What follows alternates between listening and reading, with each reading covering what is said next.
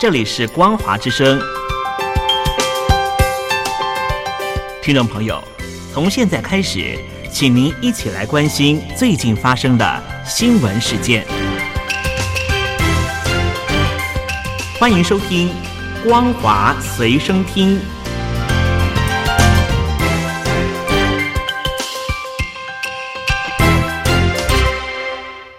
各位听众朋友好，欢迎收听本节的《光华随身听》，我是苏菲菲。首先带来关心。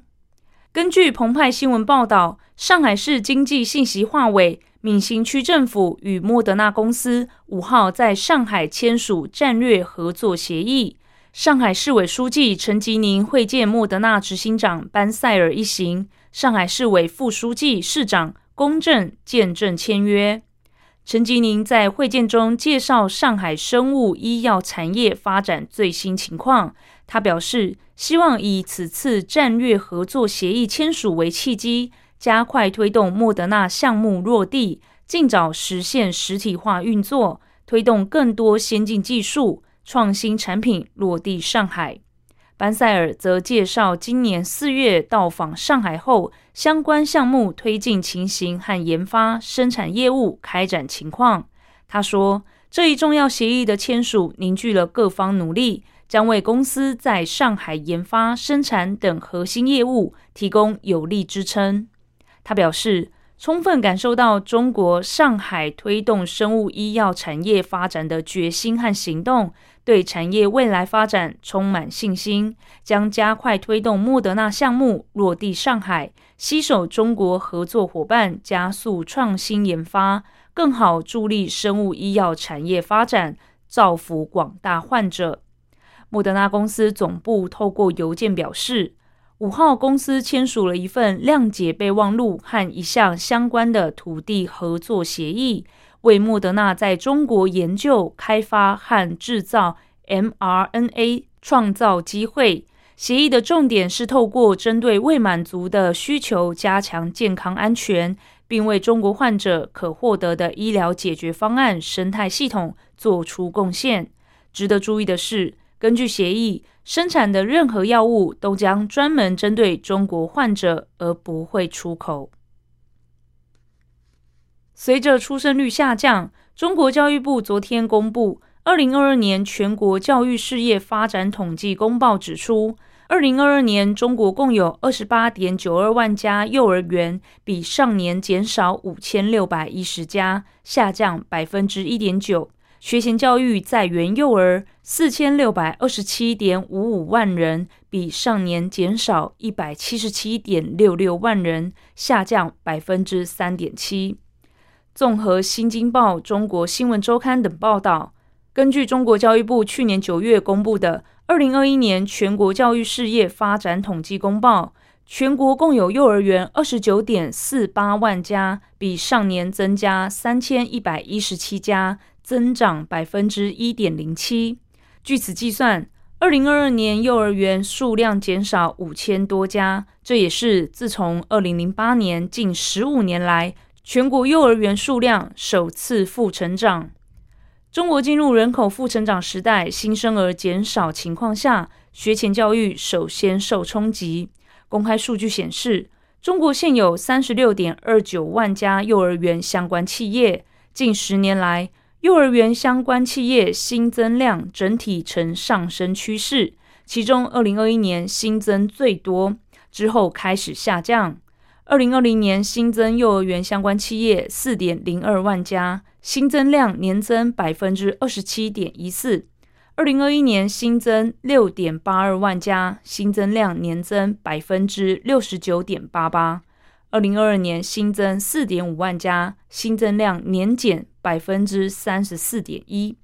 报道引述中国学前教育研究会理事夏金表示：“其实首轮幼儿园的关停潮已经到来了，今年应该是最好的一年，以后会越来越困难。”他表示，幼儿园长的社群媒体对话群，去年开始就经常看到有幼儿园在转让桌椅板凳。很多园长还在挣扎，但趋势已经不可逆转。有关高盛集团下调中国国内银行个股评级的一篇文章，五号在市场上广泛流传。中国证券报报道，高盛方面六号表示。该机构的报告从三个角度分析了对当前对中国国内银行股的看法，涉及评级的有十二家银行，覆盖范围只有当前 A 股四十二家上市银行中的三成，而且集中在国有大行和部分股份制银行之中。报道说，高盛对十二家银行中的五家给予卖出评级，四家给予买入评级，还有三家为中性评级。买入和中信合计为七家，并非如流传的小作文所渲染的悲观情绪。另一则消息则在四号传开，指近几个月来，多家国有大型银行已经开始向符合要求的地方政府融资平台新增二十五年期的贷款。现行大多数企业贷款为十年期，部分贷款在前四年暂免支付利息或本金。不过，利息将在之后累计。这则新闻的背景是，当前中国地方政府的地方债、城投债过高，加上经济成长承压、土地收入下滑，多个地方政府财政状况堪忧。上述有关国有大行要救债的传言，无疑增加了市场的担忧。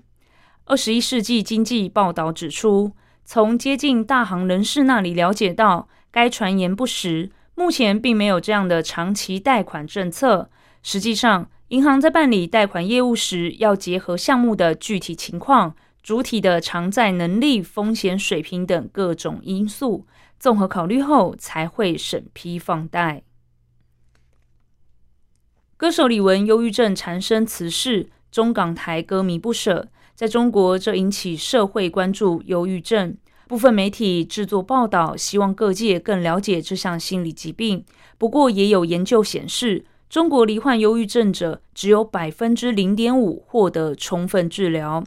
财新网报道多篇关于忧郁症的文章，当中有报道重新提及在医学国际期刊《刺胳针》在二零二一年一篇关于中国忧郁症患者的特征。根据调查，中国人群中的忧郁症。女性患病率高于男性，失业者高于就业者，分居、丧偶或离婚者高于已婚或同居者。多数患者存在社会功能障碍，只有百分之零点五的患者得到了充分治疗。报道也提到，数年前一则针对忧郁症的报道，采访了北京大学第六医院院长陆林。陆林当时指出，为了避免示范效应。明星因为忧郁症自杀后，媒体应该更关注忧郁症本身，告诉大家抑郁症有哪些表现，如果有抑郁表现的话，该如何去寻求帮助，以及如何预防抑郁症。澎湃新闻则转刊腾讯一点内容团队制作的《面对抑郁症患者，千万别说这些话》的图卡，对于忧郁症，局外人有太多误解，同时指出，根据数据显示。中国每年至少有五千万人遭受忧郁症的折磨，女性忧郁症发病率高于男性，女性发病率为百分之四点二，男性发病率为百分之三。最后带来关心国际消息，Meta 旗下社群品牌 Instagram 今天推出主打文字对话的应用程式 Threads，Instagram 用户可沿用原账号，也可连接原关注对象。综合法新社和路透社报道，Meta 执行长兼脸书创办人祖克伯在这个新平台发表的第一篇文章中写道：“让我们开始吧，欢迎使用 Threads。Threads 的出现对马斯克拥有的社群媒体 Twitter 形成严重威胁。几个月以来，祖克伯和马斯克一直针锋相对。”市调机构内幕情报公司首席分析师恩伯格表示。Meta 只需要说服四分之一的 Instagram 用户加入 c h a t s 就能与 Twitter 的规模相抗衡。以上是本节的光华随身听，感谢您的收听，我是苏菲菲，再会。